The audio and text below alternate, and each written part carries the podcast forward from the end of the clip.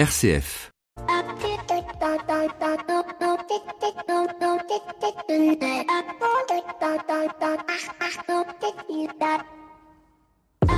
Bonjour à toutes et à tous. Aujourd'hui va être décisif. Ce soir, le président de la République va prendre la parole pour présenter les mesures prises à la suite du grand débat national. Et ce, vous ne l'avez peut-être pas remarqué, mais juste après la diffusion du premier épisode de la nouvelle et dernière saison de Game of Thrones, ou GOT pour les intimes. Des mesures qui commencent à fuiter et qui pour certaines sembleraient aller dans le bon sens. Mesures qui bien évidemment ne contenteront pas tout le monde et certainement pas une certaine frange de gilets jaunes qui d'ailleurs se sont réunis la semaine dernière à Saint-Nazaire et ont sorti un manifeste où il dit en substance le problème est profond, le problème c'est le capitalisme euh, lui-même, donc sortons du capitalisme. Des propos qui ne sont pas euh, sans rappeler certains fondements idéologiques de l'extrême gauche. Tiens, tiens. Mais la vraie difficulté du président Macron est tout autre, c'est cette quadrature du cercle qu'il va devoir tenir en prenant en compte plusieurs éléments difficilement conciliables, augmentation du pouvoir d'achat, en même temps lutte contre le dérèglement climatique, tout en maintenant des services publics auprès des plus de, de, de, de la majorité, et tout cela évidemment en maîtrisant le déficit de l'État à moins de 3%, conformément à la réglementation européenne. Alors, à moins donc de posséder une baguette magique, il me semble difficile de trouver la bonne équation, à moins que Cédric Villani, médaille Field et chantre de l'intelligence artificielle, n'ait trouvé comment la résoudre grâce à un algorithme. Heureusement, à toute problématique, des solutions, et c'est ce que nous faisons toutes les semaines ici, dans cette émission. Bienvenue dans l'écho des solutions. L'écho des solutions. Patrick Longchamp. Bonjour à toutes et à tous. Cette semaine, nous allons tenter non pas de parler de la ville apprenante, mais bien de se poser la question de comment être entrepreneur et lancer son business quand on a 45 ans dépassés. C'est ce que nous avons lu voir avec nos invités de cette semaine, puisque nous allons évoquer avec la pépinière de Valpré qui se situe à Lyon, cette, ce dispositif mis en place il y a presque deux ans désormais. Je salue d'ailleurs tous nos invités. Marc Fèvre-Darcier, bonjour. Vous êtes directeur du centre de Valpré. Oui, euh, bonjour. Merci beaucoup. Jean-Sébastien Cadix, vous, vous êtes directeur de la pépinière de Valpré. Bonjour à vous. Bonjour. Et puis euh, Philippe Cause, qui est une jeune pousse euh, qui a 45 ans et plus et qui va nous expliquer son parcours. Bonjour Philippe. Bonjour. Bien sûr, notre invité éco qui va nous rejoindre d'ici quelques instants, on va parler réforme de la zone euro. C'est avec le professeur Lucretia Richelin qui est titulaire pour la chaire européenne pour l'année 2018-19 au Collège de France, en marge d'une conférence qui se tiendra demain sur le thème de la réforme de la gouvernance de l'euro. Quel problème, quelle piste Nos 7 minutes pour changer le monde nous emmèneront découvrir le projet de développement d'un média de solution d'un confrère que vous connaissez déjà puisqu'il est déjà intervenu dans l'écho. Il s'agit d'info, l'information durable et son directeur c'est Valère Coréard. Il sera notre invité des 7 minutes pour changer le monde. Quant à Flavie Depré, elle nous avait promis d'être là. Eh bien non, elle nous fait encore faux bon, donc je propose que nous faisions une pétition pour son retour rapide. Mais entre-temps, nous avons retrouvé aussi Maxime Dupont et c'est avec lui que nous ouvrons cette semaine de l'écho des solutions. L'écho des solutions, les experts. Voilà Maxime, alors on va parler de sport, on va parler de seniors, une chronique sport et management aujourd'hui puisque vous avez voulu nous parler de champions qui dominent leur sport. Oui Patrick, si je vous dis Roger Federer en tennis, Cristiano Ronaldo en football ou bien sûr Tiger Woods en golf, est-ce que vous pouvez me dire ce qu'ils ont en commun au-delà bien sûr d'être chacun un immense champion dans sa discipline? Eh bien j'ai une petite idée, je crois que ce sont des seniors, n'est-ce pas? Oui, ce sont des seniors, ce sont des vétérans, n'ayons pas peur des mots. Tiger Woods, 43 ans, Roger Federer, 37 ans et demi, Cristiano Ronaldo, 34 ans. Ils ont chacun un âge, si l'on écoute les partisans du jeunisme dont la part de voix s'impose toujours plus dans le discours ambiant, un âge donc qui ne devrait plus en faire les maîtres du jeu. Et, Et pourtant, Et pourtant, et pourtant, ils sont chacun à la tête d'un palmarès remarquable qui continue de s'étoffer année après année. Vous avez vu que Tiger Woods a gagné hier le Master d'Augusta. alors est-ce qu'on sait à quoi c'est dû? Au départ, un talent, sans doute, mais bien plus que ça. Une discipline pour faire de ce talent plus ou moins inné une compétence redoutable, développée avec une abnégation sans faille. Et puis, une expérience accumulée. Des hauts, des bas, des réussites et des échecs, des moments de gloire et des passages à vide, tous gérés avec la tête froide. Comme l'écrit Kipling dans son magnifique poème Tu seras un homme, mon fils, si tu peux rencontrer triomphe après défaite et recevoir ces deux menteurs d'un même front, si tu peux conserver ton courage et ta tête quand tous les autres les perdront. Et cette expérience accumulée, donc, ils la mettent au service d'objectifs bien définis, objectif au nombre desquels le plaisir de travailler ne doit pas être sous-estimé. Alors pourquoi cette situation résonne-t-elle? Eh bien parce que nous pouvons, en tant que société, avoir une fâcheuse tendance à associer jeunesse et performance, souvent bien plus qu'expérience et performance le diktat de l'âge entretenu par un certain nombre de classements, je pense par exemple aux 100 managers de moins de 40 ans, de même que l'effet de halo entretenu par le débat sur l'âge de la retraite, les départs en pré-retraite ou les congés de fin de carrière, ont fini par imposer cette vérité qu'après l'âge, c'est plus l'âge. Or, ces exemples de sportifs de renom, dans un domaine où justement la jeunesse devrait encore plus être valorisée puisqu'il est question de performance physique, nous montrent sans doute que nous avons tort. Alors, quel enseignement pour nos managers? Trois enseignements tout simples. D'abord, actionnons les efforts d'apprentissage tout au long de la vie, gage majeur de motivation pour les salariés et d'efficacité pour les entreprises. Ensuite, valorisons les seniors et l'expérience des plus anciens. Ils sont pour beaucoup de véritables références en termes de connaissances et de performances. Et enfin, amplifions les partages, sous toutes les formes, entre les générations au travail. Au fond, le dicton ne devrait pas être si jeunesse savait et si vieillesse pouvait, mais bien plutôt si jeunesse savait et si on laissait vieillesse partager. Merci beaucoup Maxime, on se retrouve euh, la semaine prochaine. En attendant, je vous propose de retrouver notre invité éco qui nous a rejoint par le téléphone. Cette semaine, il s'agit donc du professeur Lucretia Richelin, professeur à la London Business School et titulaire de la chaire européenne du Collège de France pour l'année 2018-2019. Nous allons tenter de comprendre avec elle pourquoi il faut réformer la gouvernance économique de l'euro. C'est l'heure de l'invité éco. L'invité éco, Patrick Longchamp. Professeur euh, Lucretia Richelin, bonjour. Bonjour. Merci beaucoup de, de, nous rejoindre pour euh, nous parler de, de, cette table ronde qui aura lieu, je le rappelle, demain euh, au Collège de France entre 14h30 et, et 16h30 pour parler justement de la réforme de la gouvernance économique de la zone euro. Euh, pourquoi c'est important pour la zone euro aujourd'hui de réfléchir euh, à réformer cette gouvernance économique? Mais euh, d'abord, euh, euh, cette année, c'est un grand anniversaire parce que l'euro a eu 20 ans. Et donc, c'est une occasion de réflexion sur la robustesse de sa gouvernance économique.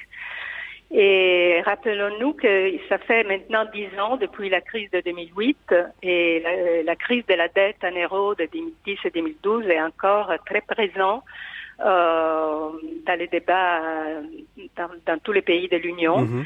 Parce que ces crises ont révélé que notre union économique et monétaire n'était pas préparée à faire face à une récession majeure euh, liée à des perturbations financières. Elles étaient dues à quoi, c'est justement cette, euh, ce, cette fragilité? Elles sont, elles sont dues à quoi? Qu'est-ce qu'on, qu'est-ce que l'Europe n'avait pas pensé au moment de la, de la création de l'euro il y a, il y a 20 ans, euh, qui, qui a fait défaut lors de la crise économique d'il y a 10 ans?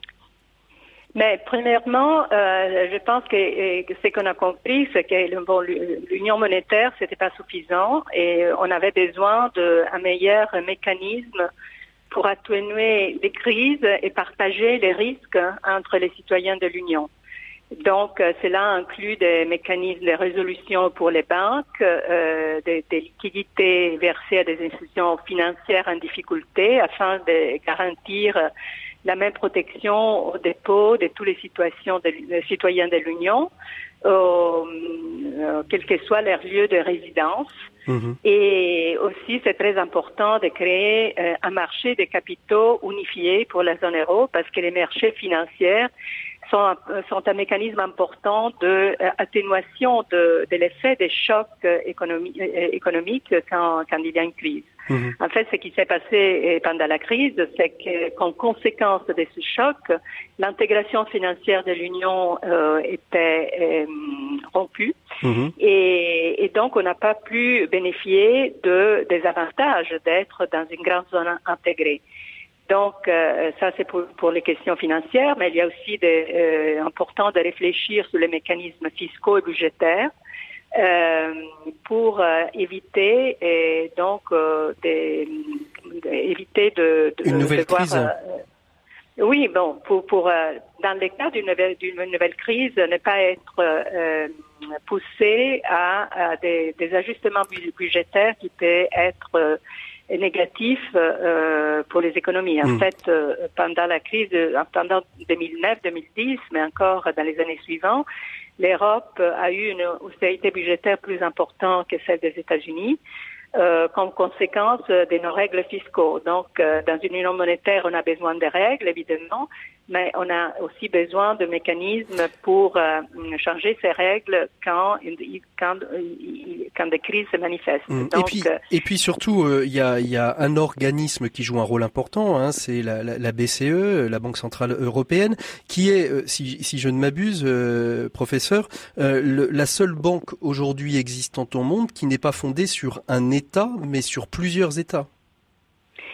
Oui, donc la, euh, la Banque centrale euh, européenne, comme vous l'avez dit, euh, donc c'est une banque donc qui a un énorme pouvoir, comme tous les banques centrales, parce que bon, c'est le pouvoir de l'émission de la monnaie.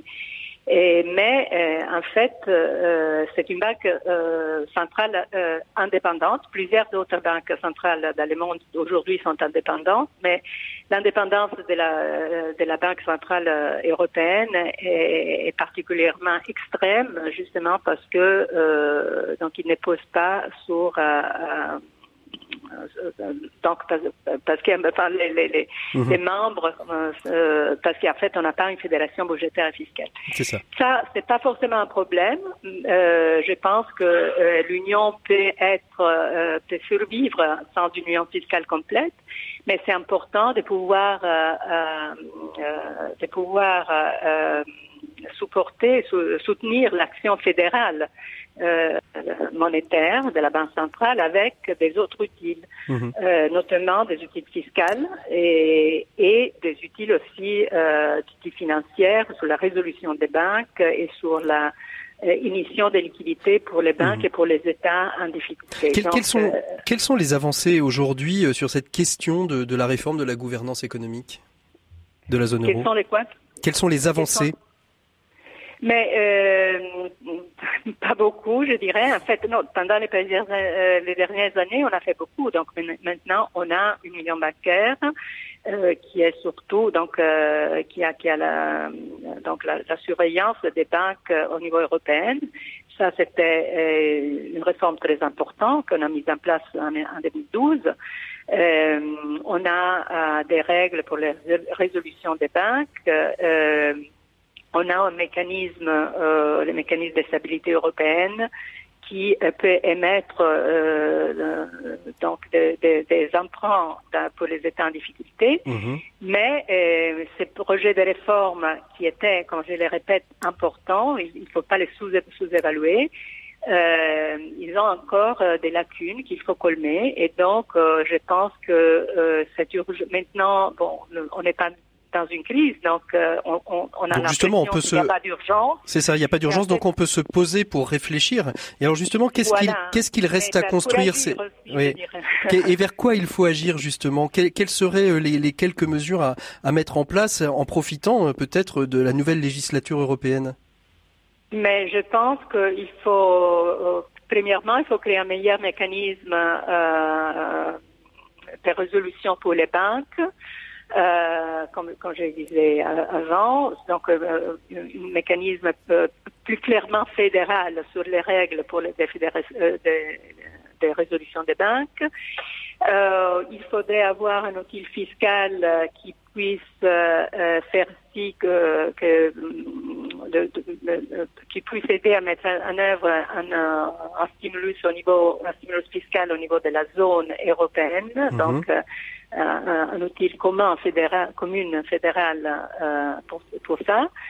Euh, il faudrait euh, aussi euh, compléter l'union bancaire euh, et, et, donc avec euh, l'union de dépôt, avec une, une, garantie de dépôt, de dépôt unique.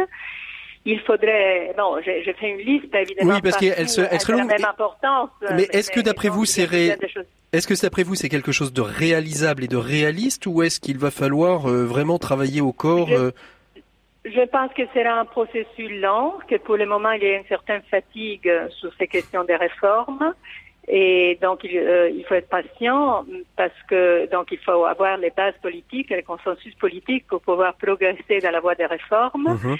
Euh, donc, euh, c'est pas des experts qui puissent réformer le monde. Voilà, les citoyens doivent être euh, convaincus. Et, et surtout, je trouve que l'Europe doit retrouver euh, euh, euh, donc l'essence du projet, et donc mettre en œuvre des réformes pas seulement sur l'aspect financier et fisco-budgétaire, mais aussi social, mais aussi euh, social et, et, et, en fait euh, adresser les problèmes de la croissance très faible Mhm. dans notre euh, dans nos économies, et de la productivité et donc évidemment aussi de l'inclusion et de la, du partage hein, en fait des, des bénéfices Eh bien- de, de la croissance. Eh bien, merci beaucoup, euh, professeur euh, Richelin. Je, je rappelle que demain, hein, vous animerez une table ronde au Collège de France sur le thème justement euh, la réforme de la gouvernance économique euh, de l'euro. Euh, elle aura lieu donc au Collège de France à partir de 14h30. Merci encore euh, de, de votre présence. C'était une grande joie de vous avoir. Nous, euh, on ouvre le dossier de cette semaine avec nos invités qui sont en attente de parler. L'écho des solutions. RCF. Voilà, il est donc temps d'ouvrir le dossier de cette semaine. On va parler de la pépinière d'entreprise de Valpré, rebond, échec, entrepreneuriat, autant de questions et d'innovations au cœur de nos débats avec nos invités. Marc Fèvre d'Arcier, bonjour à nouveau. Vous êtes le, le, le directeur du centre de Valpré, c'est ça, je me trompe pas Marc? Tout à fait, Patrick. Et puis à côté de vous, il y a euh, Jean-Sébastien Cadix qui lui est le directeur de la pépinière de Valpré. Bonjour à nouveau euh, Jean-Sébastien. Rebonjour. Et puis euh, Philippe Cause, je, c'est bien Cause hein, Philippe, euh, que, je le prononce bien? Case serait plus, plus correct. Case, ce serait plus correct. qui après Mais un merci parcours, Patrick. qui après un parcours euh, dont il nous parlera a rebondi est une des jeunes pousses justement de cette pépinière. Euh, Marc, on va commencer euh, par vous si, si vous le voulez bien, juste pour Volontiers. nous présenter un petit peu euh, Valpré. Qu'est-ce que c'est? On, on- on connaît peut-être un peu sur nos antennes les entretiens de Valpré. On entend régulièrement euh, parler de ces grands entretiens, mais Valpré, ce ne sont pas que des entretiens. Qu'est-ce que c'est que Valpré? Effectivement, Patrick, euh, Valprès, c'est d'abord un, centre de congrès et de séminaire et un hôtel à Lyon, dans un beau parc euh, à Écully, euh, pour être un peu plus précis. Euh, qu'est-ce qu'on y fait et qu'est-ce que font les, les 35 collaborateurs qui travaillent chaque jour sur place? Collaborateurs expérimentés, pour rebondir ce que disait tout à l'heure en début d'émission. Notre métier, c'est assez simple, c'est la proposition de l'ensemble du service à caractère hôtelier, euh, on a 20 salles de réunion, euh, un grand restaurant, euh, 120 chambres d'hôtel. Euh, pour les entreprises, des institutions, des associations et des structures d'église qui, qui viennent euh, travailler une journée, deux jours, trois jours, une semaine, euh, et qui veulent, euh, qui ont besoin d'avoir un lieu euh, pour ça. Qu'est-ce qui fait la singularité du centre de Valpré par rapport à d'autres centres qui, qui existent hein? Vous n'êtes pas les, les, les seuls aujourd'hui euh, À en proposer France à, ça, pro- ouais, à à proposer ce genre de, de, de, de, services et d'offres. Il y en a deux. La, la première, c'est probablement l'essentiel, c'est enfin, c'est l'essence. L'essence de, de Valpré, c'est euh, le propriétaire, notre actionnaire, qui est une congrégation religieuse. Ce sont les assomptionnistes hein, Mhm. euh, qui sont euh, présents à Valpré depuis 1947. Euh, ça, c'est la première euh, euh, particularité. Euh, après, sur l'aspect euh, technique, organisationnel et sur la- l'aspect de l'offre, qu'on a, on a euh, une offre qui est, qui est grande, qui est importante en termes de volume, et donc ça nous permet d'accueillir, comme on est entre nous, on peut en parler, ça, ça ne sortira pas de cette pièce, mais Non, on, a- promis. on accueille les comités de direction de, de RCF euh, où, ils sont une dizaine, et puis on accueille les grands rassemblements de RCF on attend Mhm. 200, 300 personnes. Donc, euh, pour prendre euh, cet exemple, mais on travaille avec toutes les grandes entreprises euh, de, de, de France et de l'étranger euh, qui cherchent, qui viennent à Lyon. Lyon est une belle destination et euh, qui cherchent à Lyon euh, un lieu. Ils vont pouvoir se rassembler dans une avec euh, beaucoup de professionnalisme, euh, un peu de simplicité aussi. Il n'y a pas de chichi. C'est très efficace, c'est très agréable. C'est un beau Mhm. parc. Alors, euh, si, si j'ai bien compris, euh, les, les particuliers peuvent, euh, peuvent venir s'ils le souhaitent, s'ils ont Tout besoin d'un hébergement. Exactement. Mais votre le cœur un petit peu de, de la spécificité aussi de Valpré, c'est le monde de l'entreprise. Comment euh, donc il y a les entretiens de Valpré qui qui, qui permettent de réfléchir hein, tous tous les ans euh, sur des grandes questions de de euh, d'actualité euh, entrepreneuriale et, et, et sociétale. Comment est née euh, justement la pépinière de Valpré? Elle est née justement des entretiens de Valpré? Alors, elle est née, en fait, euh, Valpré, c'est, euh, qu'on peut dire que c'est un campus. Donc, il y a, y a centre de congrès séminaire, hôtel. Il y a une communauté de religieux qui vit sur place, hein, une dizaine de religieux qui vivent euh, sur place. Et puis, euh, à partir de cette base, se sont agrégées euh, deux choses. La première en, en 2002, les entretiens de Valpré, euh, euh, avec un partenariat euh, et une, un travail en commun très fort avec RCF. Donc, depuis 2002, euh, une journée de réflexion, à l'automne, hein, ce sera le 16 novembre prochain, sur la responsabilité, responsabilité illimitée. Et là, c'est l'ami François Morinière qui pilote ce, ce projet. Et puis, en 2000, depuis 2016, une nouvelle brique dans le campus qui est la, qui est la pépinière de Valpré qu'on a inaugurée effectivement en janvier-février 2016, il y a maintenant pas loin de trois ans. Alors quelle, quelle, était justement l'idée de cette pépinière de Valpré? Puis on verra avec Jean, Jean-Sébastien qui en est le directeur un petit peu la méthodologie et puis les, les, les fonctionnements. Quelle était l'idée de, de, de, cette pépinière de Valpré? Je le rappelle au début, hein, plutôt orienté senior. Il n'y avait pas du tout de, d'offres de, de, ce type-là euh, pour euh, pour les seniors? Alors on a fait quand on a fait l'étude de marché. Euh, D'abord il y avait un besoin. On va revenir sur le besoin. Puis après quand on a fait l'étude de marché, en fait on s'est aperçu que à côté de nous il y avait l'EM, euh, mm-hmm. l'école de management de Lyon. Il y avait Centrale qui avait une pépinière. Il y avait l'Institut Paul Bocuse qui avait une pépinière. En, en, dessous de chez nous, il y avait Sport dans la ville. Euh, et toutes ces pépinières étaient orientées pour les jeunes, hein, fondamentalement, euh, ou étaient marquées plutôt pour les jeunes. Et euh, donc, il n'y avait pas de, de, de, de réponse pour, entre guillemets, ce qu'on appelle les seniors, ou les plus de 40 ans, ou même les plus de 50 ans, enfin les plus de 55. Donc ça, c'était l'étude de marché. fait du sport, hein, comme le ouais, disait ouais, Maxime. Tout à fait. Ça, c'était l'étude de marché. Mais, et, et donc, ça, c'était un élément de la réponse. L'autre élément de la réponse, c'était de dire que cette tranche d'âge, on la connaît bien parce que c'est celle qui vient utiliser Valpré. Euh, donc plutôt euh, les, les, utilisateurs professionnels de, de, Valpré sont plutôt entre 40 et 60 ans, plutôt. Hein, on est d'accord qu'il y a des jeunes, bien entendu. Euh, donc on connaissait bien cette cette cette cette tranche d'âge et on se disait que cette tranche d'âge, euh, elle pouvait être euh, riche de plein de choses, euh, et, mais aussi elle pouvait être pauvre de plein de choses, mmh. et, et, notamment au-delà de l'aspect économique qui est une, une, un élément, mais c'est c'est certainement pas le, le seul. au-delà de ça, c'est bah, quand on a 45 ans, ou 50 ans, ou 55 ans, et qu'on sait euh, euh, qu'on doit quitter son entreprise et qu'on c'est bah, extrêmement difficile de retrouver. On a encore beaucoup d'énergie probablement pour remonter une affaire pour reprendre quelque chose, parce qu'on a des idées, parce qu'on a de l'expérience. Mais le bouleversement est, énorme en termes économiques certainement, en termes humains, personnels, hein, parce que j'étais quelqu'un avant et aujourd'hui je ne suis plus rien.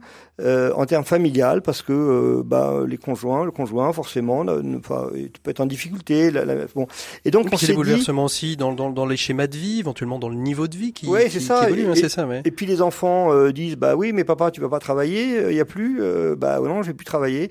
Donc tout ça, on s'est dit, on s'est dit que tout ça, c'était pas bon, c'était pas sain, et que on pouvait pas nous euh, réformer le, la gouvernance de la, de la, Banque européenne, mais on pouvait nous, à notre niveau, euh, et ici et maintenant, euh, créer quelque chose. Et en fait, c'est ça, c'est cette et poser des petites pierres. Ouais. Voilà, poser une pierre.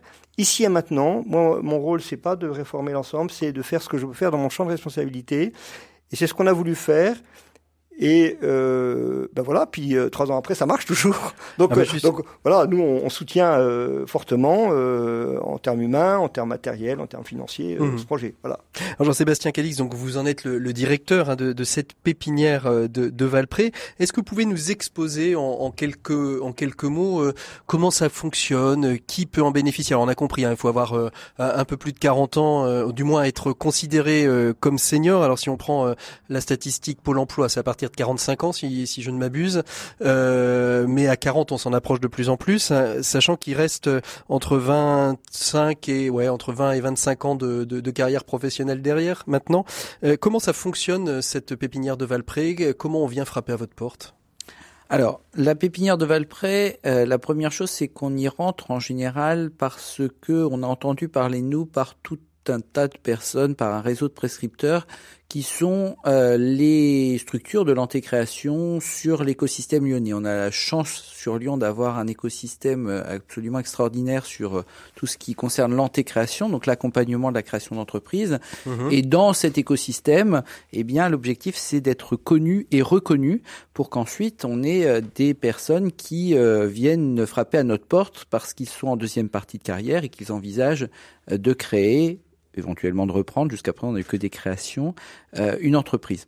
Donc voilà un petit peu comment les personnes entrent. Ça, c'est la première mmh. partie. Ensuite, qu'est-ce qui se passe à la pépinière de Valpré et qu'est-ce qui fait que les gens euh, ont envie de venir et qu'est-ce qu'on offre comme prestation? Bah, D'abord, on offre des bureaux, ça c'est la première chose. Ça, dans un parc, on a bien compris. Dans, à côté du parc, voilà. mais nous, on a quand même pas mal sur de... le parc. Oui. Et quand ils auront un codir, ils pourront aller dans le parc, en fait. Tout ça à fait.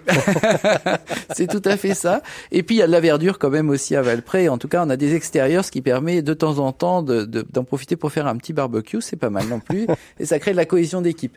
Parce que la particularité de notre public, ben, ce sont des personnes qui viennent pour euh, la grande majorité, pour ne pas dire pour tous, du monde de l'entreprise, d'entreprises qui avaient une certaine taille, dans lequel il y avait une convivialité, il y avait des échanges avec des collègues, avec euh, un ensemble de personnes, et se retrouver tout seul entre le cuisine, la cuisine et le salon, c'est un peu compliqué. Je Donc confirme. euh, voilà, d'où l'intérêt de venir euh, nous rejoindre, et c'est aussi ce qui les pousse à, à rejoindre la pépinière. Ça, c'est la première chose.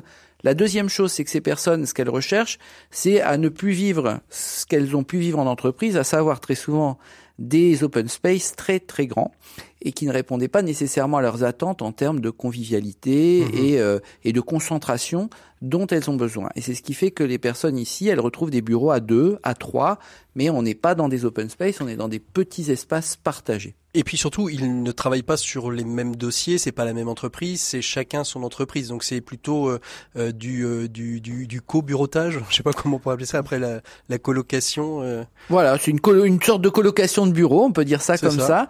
Donc ça, c'est la partie vraiment euh, physique avec bon tout ce qu'on trouve dans les pépinières, à savoir le copieur multifonction, un espace de café, euh, une salle de réunion, enfin des choses assez classiques.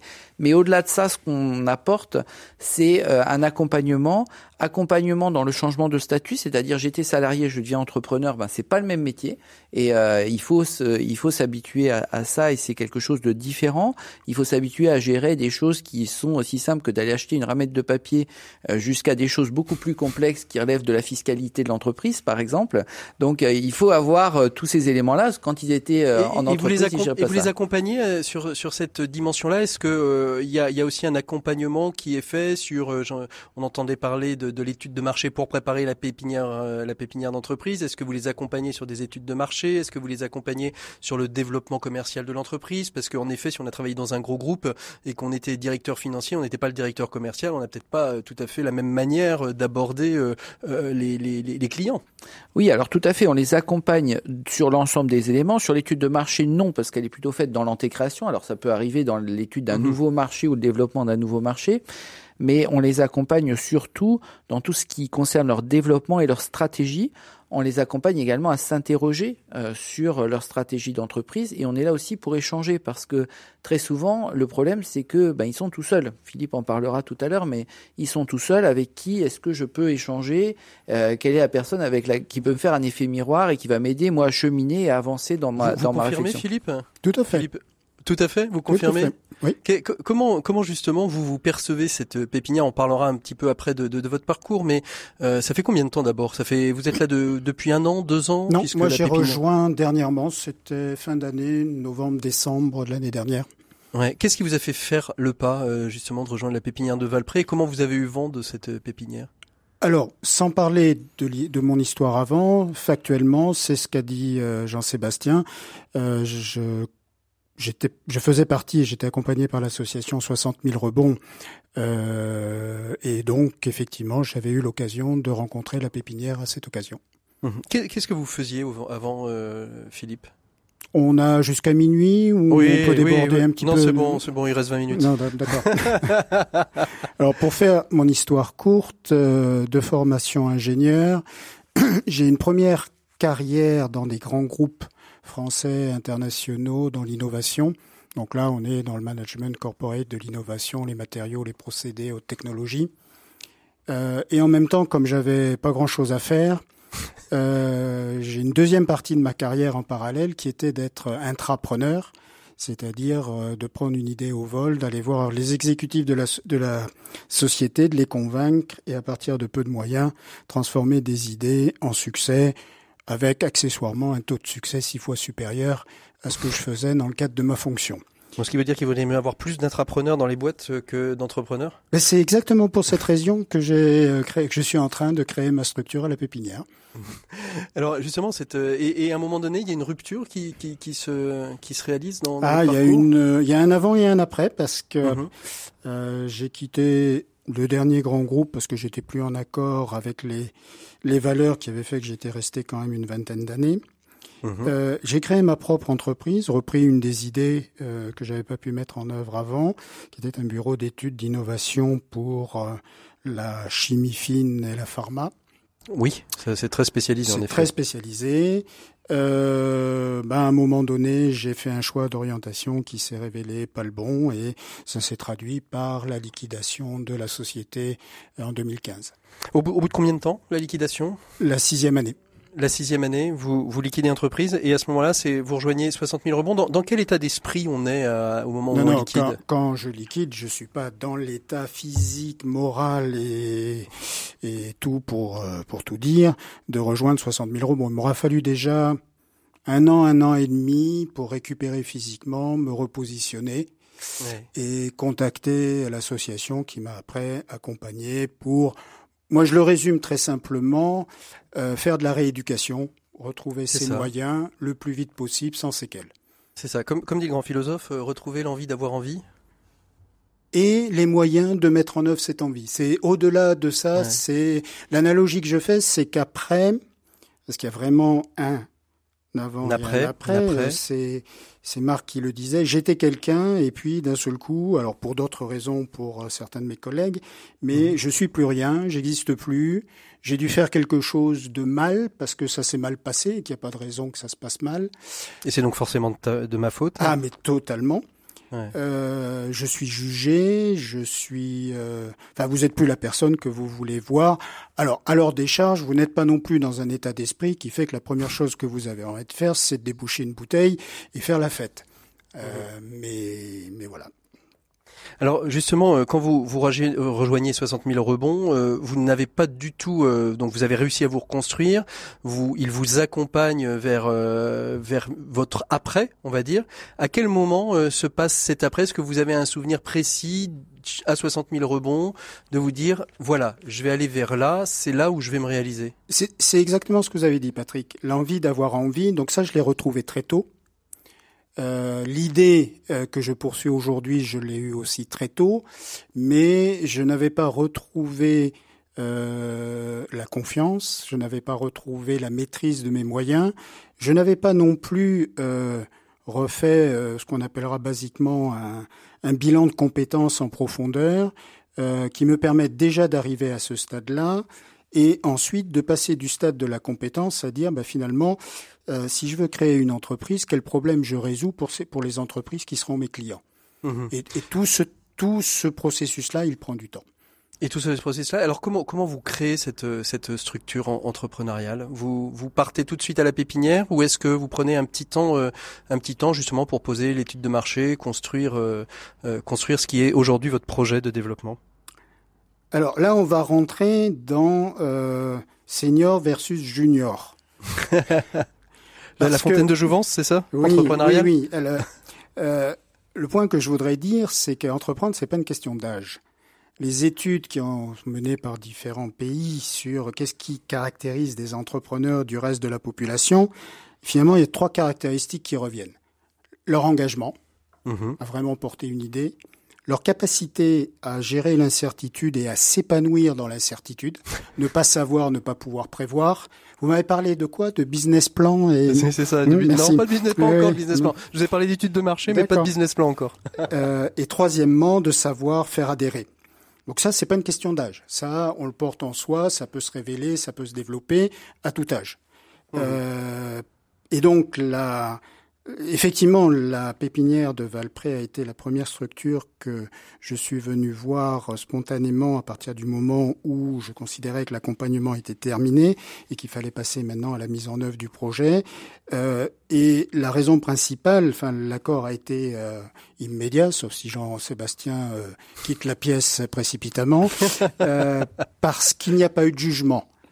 Il y a, il y a eu de l'écoute qui j'étais, ce que je voulais faire, les valeurs que je portais. Et c'est à partir de ça qu'on crée.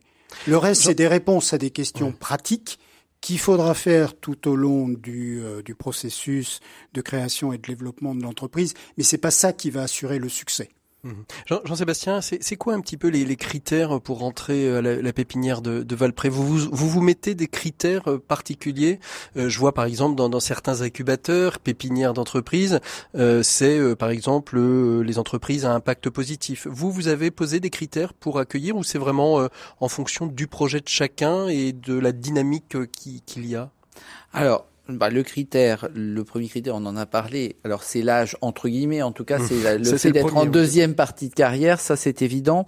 Le deuxième critère qui est pour nous extrêmement important et qui fait aussi qu'il y a cette cohésion d'équipe à la pépinière de Valprès, euh, c'est le fait que les entrepreneurs ne sont pas en concurrence les uns les autres. Ça, pour nous, c'est quelque chose d'extrêmement important. Le troisième est celui-là. Donc, on pas deux secteurs euh, euh, deux, deux secteurs concurrentiels dans la pépinière. Non, par exemple, on héberge une agence de communication, on n'hébergera pas de deuxième agence de communication, mmh. pour prendre un exemple. Pas aujourd'hui. Par contre, euh, une fois qu'il sera parti, on se posera la question, mais pour le moment, non. Donc ça, c'est quelque chose d'important. Le troisième, et c'est celui dont Philippe parlait et qui pour moi est important, c'est la question des valeurs. Et, euh, et pour moi, c'est quelque chose d'extrêmement important parce que euh, c'est ce qui crée aussi une cohésion de groupe. Et les valeurs mmh. que nous, on défend et qui sont pour moi extrêmement importantes, c'est je ne viens pas à les pépinières juste pour prendre, je viens pour donner et partager. Ça, c'est la mmh. première. Et celle-là, pour moi, elle est, elle est centrale parce que euh, sans ça, eh bien, on vient juste pour bénéficier de locaux. Et pour ça, mmh. il y a plein d'autres solutions, surtout sur Lyon. Et euh, donc, il n'y a pas de souci, mais dans ce cas-là, c'est juste pas le bon endroit. Ça, c'est la première. Les deux autres, je, je, cite rapidement, c'est la bienveillance et le respect. Voilà. Donc, c'est vraiment les, les trois valeurs qui sont centrales pour moi. Philippe, est-ce que à la pépinière, euh, chacun donc a son, son activité, hein, bien évidemment, qu'il développe. Est-ce que c'est aussi encore un lieu où on parle chacun de ses parcours passés, ou est-ce que le, trait euh, est définitivement tiré quand on rentre à la pépinière, ou il y a encore besoin euh, d'évoquer cette période d'avant?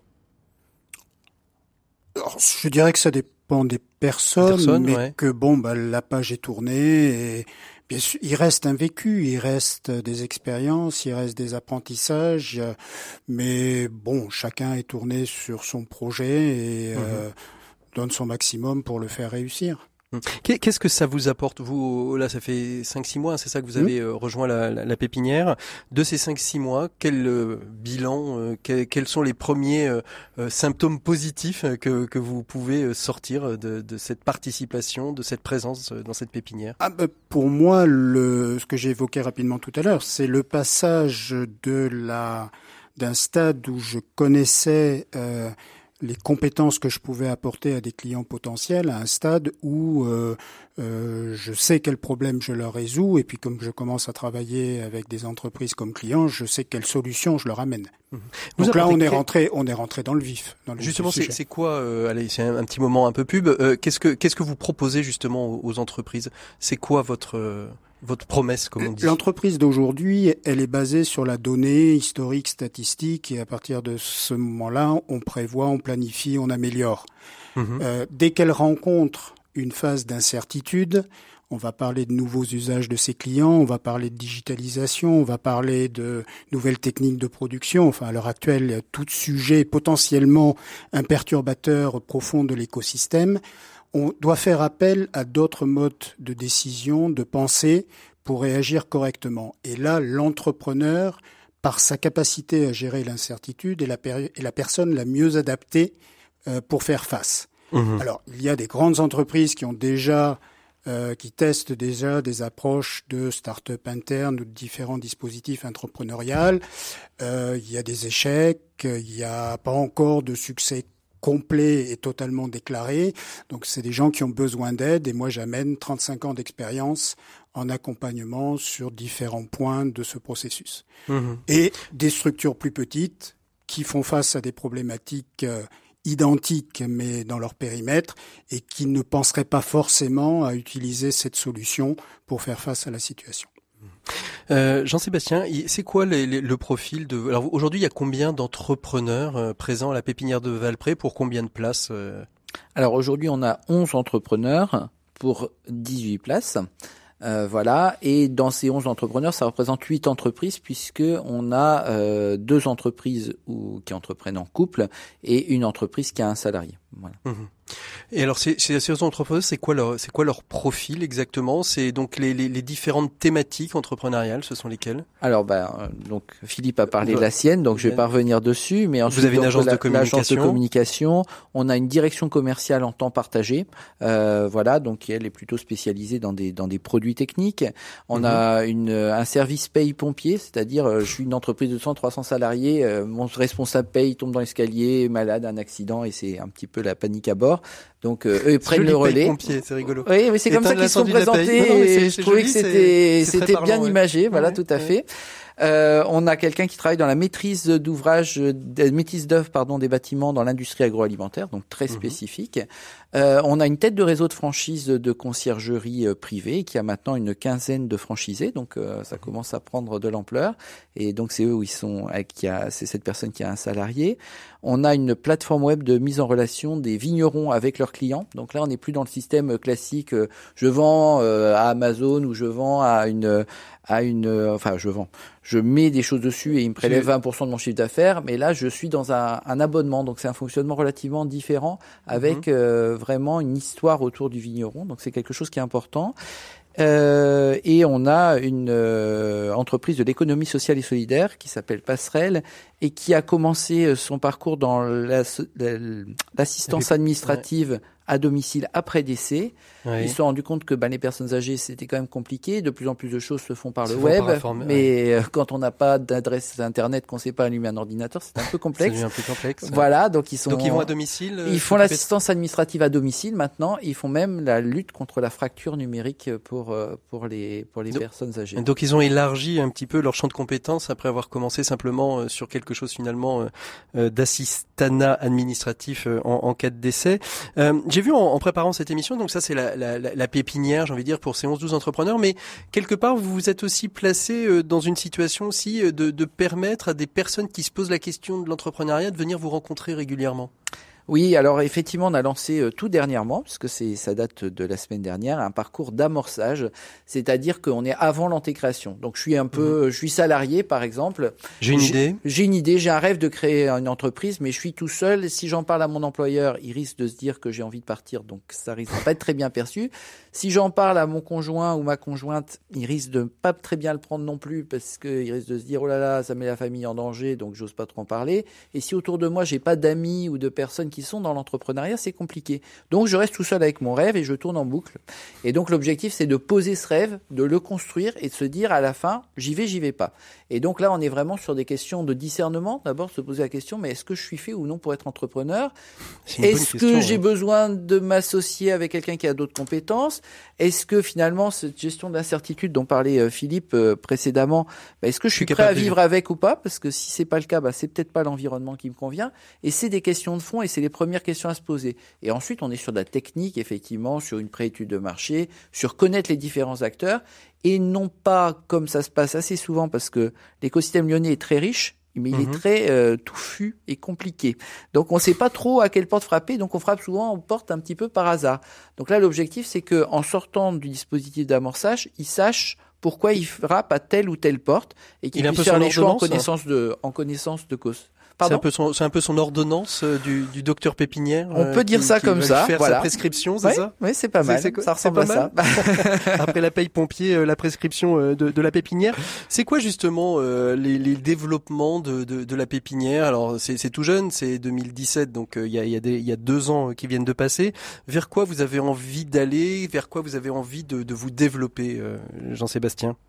Alors moi l'objectif, enfin notre objectif, c'est euh, de, de, de continuer à apporter cette pierre à l'édifice, de proposer des services euh, complémentaires, de réfléchir justement à quels pourraient être les, services, les besoins euh, des entrepreneurs et, et, comment on peut rester, alors je n'aime pas le terme compétitif, mais en tout cas pouvoir toujours euh, proposer des services qui, qui sont euh, innovants, qui proposent des choses différentes. Et c'est pour ça que ce dispositif d'amorçage a été mis en place, parce que dans l'Ouest lyonnais, il n'y avait pas de dispositif. Donc euh, ça, c'était c'était quelque chose qui était important. On a mhm. on a décidé aussi de proposer un, quelque chose pour ceux qui qui quittent la pépinière, c'est-à-dire qui sont assez grands pour quitter la pépinière, grand entre guillemets, hein, mais c'est un peu ça l'idée, mais encore trop petit pour prendre un bail commercial, bah on leur a proposé un espace de, de coworking dédié. Donc mmh. l'objectif c'est de continuer dans ce dans, dans ce schéma et en tout cas de, de faire en sorte que les personnes qui quittent la pépinière continuent à faire partie de cet écosystème, de cette communauté, parce que c'est aussi eux qui sont nos meilleurs prescripteurs, quoi qu'il arrive. Vous, avez intégré aussi la possibilité que euh, des, entreprises qui intègrent la pépinière euh, puissent euh, finalement ne, jamais développer leur, leur projet et on plie et on repart vers un salariat plus plus classique. Enfin, je sais pas si c'est plus classique, mais quelque chose qui est plus conforme au bonheur de, de la personne? Alors, on a le cas aujourd'hui hein, d'une personne qu'on accompagne qui est dans cette situation et, euh, et, et, et, on joue notre rôle responsable, je dirais, jusqu'au bout, c'est-à-dire mhm. que cette personne a décidé de cesser son activité entrepreneuriale, c'est son choix et je le respecte complètement. Euh, et l'objectif, c'est aussi de l'accompagner dans son retour au salariat, parce qu'elle mhm. se sent faire partie de cette de cette communauté, de cette équipe, et lui dire bon bah maintenant que tu retournes au salariat, c'est plus notre problème, tu rentres chez toi et puis on s'occupe plus de toi, mmh. ben ça serait pas responsable. Et moi je pense que c'est important qu'on continue à être là, à la fois pour la soutenir et à la fois pour essayer de lui apporter euh, notre réseau, notre ouverture, enfin un ensemble de choses qui, qui sont ce qu'on fait au quotidien à la pépinière. Mmh. Philippe, euh, Marc, je vous vois. Oui, ce que, ce que je, je, vais compléter ce que vient de dire Jean-Sébastien, c'est que en fait, on essaye d'agir euh, localement et, et, un peu simplement avec efficacité.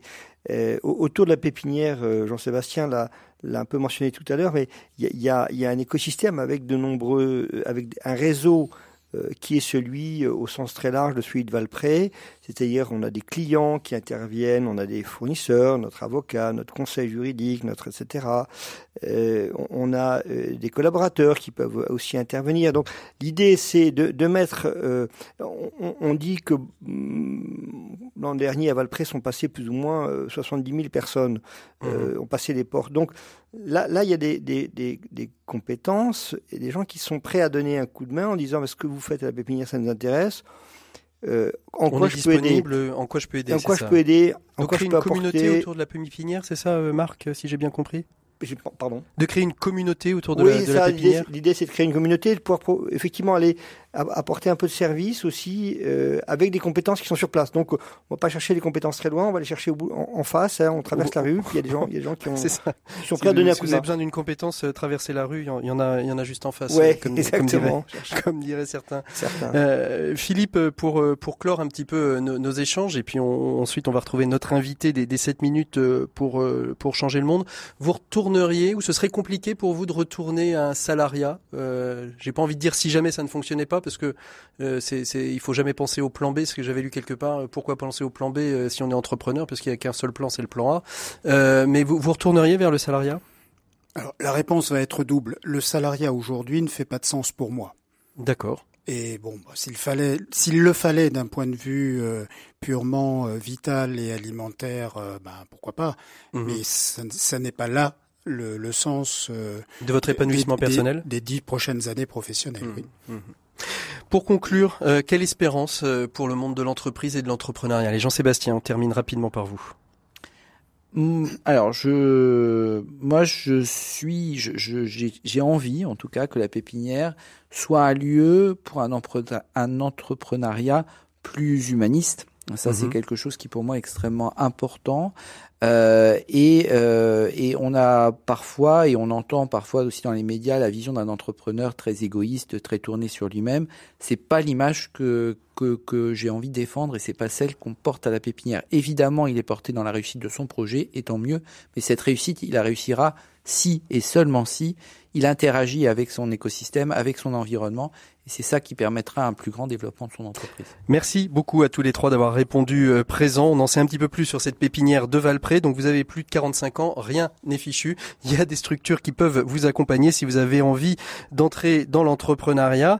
On retrouve tout de suite notre invité des 7 minutes pour changer le monde. Il s'agit d'un confrère de Valère Coréard que vous avez déjà pu rencontrer dans l'écho des solutions. L'année dernière, il était venu nous parler de son livre sur la transition euh, écologique. Et eh bien aujourd'hui, il vient nous parler du média qu'il dirige, euh, ID, l'info durable. C'est tout de suite, c'est nos 7 minutes pour changer le monde. 7 minutes pour changer le monde, l'écho des solutions. Valère Coréard, bonjour. Bonjour Patrick. Merci beaucoup donc d'être avec nous. Donc je le disais, vous êtes directeur du site internet euh, l'info durable, du média d'ailleurs. C'est même pas un site internet, c'est un média en ligne. Euh, l'info euh, idée, l'info durable. En quelques mots euh, pour nos auditeurs, c'est quoi la ligne éditoriale? Alors quand on voit info durable, on, on l'imagine assez rapidement. Mais qu'est-ce que vous avez voulu faire avec idée, l'info durable, Valère Correa? Bon, on a voulu informer euh, le plus euh, rigoureusement possible, mais aussi de, la façon la plus accessible possible euh, les, internautes de ce que recouvrent aujourd'hui les solutions qui sont de plus en plus présentes, hein, à la fois dans l'écosystème économique, mais mais pas uniquement, aussi sur les aspects sociaux, culturels. Et donc, si vous voulez, en parallèle de cette de cette ligne, j'allais dire classique, c'est un petit peu réducteur, mais enfin, disons qu'il est de plus en plus largement traité et c'est tant mieux. On a voulu aller plus loin, donc une info rigoureuse accessible, mais qui permette à l'internaute d'agir dans la continuité du contenu. Et ça, c'était vraiment notre innovation, puisque euh, grâce euh, au référencement de, dizaines de partenaires de solutions, quand on lit un article sur l'infodurable.fr, eh bien, à la fois on s'informe et dans la continuité de l'article, on a des propositions d'actions concrètes en lien avec cet article autour de quatre actions s'engager, donner, prêter et investir. Alors, euh, ce qui est intéressant aussi, c'est que c'est le premier site aussi euh, d'infos continues. C'est-à-dire dès que vous avez une info, en général, elle est postée très rapidement sur le site. Elle fait partie de, de ces sites qui finalement euh, regroupent tout ce qui touche à, à, l'info durable. C'est une équipe de combien de, de, personnes aujourd'hui, euh, idée On est un peu plus de 10 qui travaillez au quotidien avec des rendez-vous particuliers? Parce que c'est très euh, vous avez des rendez-vous hebdo, des rendez-vous quotidiens? Oui, c'est vrai qu'on a une offre qui répond un peu aussi euh, au quotidien euh, de, chacune et chacun. On, commence généralement. Alors là, je mets vraiment. Euh, je vous parle de tout ce qui existe en dehors des, des actualités brûlantes, comme quand mm. tout à l'heure McDo France annonce qu'il va arrêter les pailles et les et, les, les, couvercles en, plastique. bon, voilà, ça c'est évidemment là c'est de la breaking news, mais sinon globalement on commence aux alentours de 7 heures du matin avec une, une idée d'ailleurs Là, c'est un petit focus international. Puis on rythme ensuite la journée avec euh, d'un côté la bonne nouvelle, de l'autre côté un chiffre, de l'autre côté un sondage. Euh, enfin bref. On a et, et ce sont les réseaux sociaux qui permettent de, de, de, de, de timer justement la, la, la journée? C'est ce qui permet ou est-ce que chaque abonné va recevoir euh, sur une timeline des infos Alors il y, a, y, y a tout un tas de il y a tout un tas de, de, de, canaux. Alors là on parle vraiment de l'acquisition de l'audience. Hein. Il y a mhm. tout un tas de canaux. Il y a effectivement les réseaux sociaux. Il y a aussi les push mails il y a le référencement naturel, il y a un certain nombre de groupes sur les réseaux sociaux avec lesquels on travaille, il y a des, partenaires médias aussi qui nous relaient. Donc ça, c'est vraiment euh, un voilà un écosystème de, de, de, canaux sur lequel on s'appuie. C'est vrai que les gens ont l'habitude de picorer l'information hein, en fonction de leur de leurs habitudes, de leur emploi du temps, euh, etc. Et euh, bon voilà, l'intérêt des, des, des, réseaux sociaux, c'est que finalement, euh, même si nous on publie quelque chose à 7 heures du matin, il n'y a pas besoin d'être à 7 heures du matin sur tel ou tel réseau social pour voir la news, puisqu'il y a un algorithme qui fait le travail derrière. C'est ça, c'est ça. Quelle, quelle évolution depuis 2017 C'est très court, hein, c'est la création de d'idées euh, à l'info durable. Quelles évolutions vous avez pu percevoir justement justement dans la manière euh, d'aborder l'info, la manière qu'ont euh, peut-être vos, vos, auditeurs, vos lecteurs euh, d'accueillir cette, cette information très spécifique sur, sur, sur le sur l'info durable. Alors sur les lecteurs, on n'a pas véritablement vu d'évolution, sinon quantitative, c'est-à-dire qu'on a on a conquis mois après mois une mhm. audience toujours toujours plus large. après, on a on a on a creusé et, et je pense qu'on s'est rendu compte qu'il y avait un certain nombre de secteurs, de thématiques solutions euh, qui étaient en, en, en, pleine en pleine évolution et en pleine dynamique. Je mhm. pense notamment à la finance. Euh, c'est vrai que dans l'univers des solutions, euh, c'est souvent euh, un peu un gros mot, la finance. Hein, on pense tout de suite, euh, voilà, à toutes les dérives qu'elle peut engendrer. mais pourtant, c'est une très très grosse solution si elle se met au diapason. Et il y a pas mal de choses qui bougent, notamment dans l'investissement socialement responsable, le respect de critères ESG, donc environnement, social et gouvernance. Et il y a des, des maisons de gestion qui sont en train d'investir leur argent différemment, en excluant certains secteurs ou mhm. entreprises et en étant plus euh, tournés vers euh, euh, vers les solutions. Donc là, on parle quand même d'un écosystème qui est qui représente grosso modo 1000 milliards d'euros d'actifs par an. Hein, au bas mot en France. Donc vous voyez un peu la solution si tout le monde s'y met à ce niveau-là. on peut on peut changer beaucoup de choses ah pour pour notre planète. dernière dernière information, vous lancez un crowdfunding qui va se terminer assez rapidement. Il y a déjà près de 32 000 euros, 542 pour être précis au moment où je l'ai relevé hein, dans l'après-midi sur 35 000. Ça va servir à quoi ce crowdfunding? Vous allez vers où dans, dans le développement rapidement pour terminer euh, oui, bah, c'est vrai que depuis le départ, on a pensé que le, le financement participatif c'était aussi une solution, euh, d'où notre notre action euh, dans notre petit module tous acteurs sur le site donné. Euh, évidemment, ça permet aux citoyens de, de, de soutenir des projets engagés, donc c'est tout naturellement qu'on a fait appel à ça. Et l'idée, c'est de nous soutenir pour aller davantage dans les régions de France. Évidemment, la proximité c'est essentiel quand on fait du journalisme. Des solutions, il y en a de partout, dans tous les territoires, et donc cette levée de fonds, elle, permet, de soutenir de l'embauche et du traitement éditorial dans les régions. Eh bien, merci beaucoup Valère Correa. On vous souhaite plein de belles, plein de belles choses. Nous, on se retrouve la semaine prochaine pour un prochain écho des solutions. Ce sera lundi de Pâques. On parlera de chocolat avec Max Avelar. On essaiera de comprendre pourquoi il vaut mieux manger un chocolat éthique qu'un autre chocolat. Bonne écoute des programmes de RCF. RCF. Belle semaine sainte à tous et à toutes. À très bientôt. Au revoir.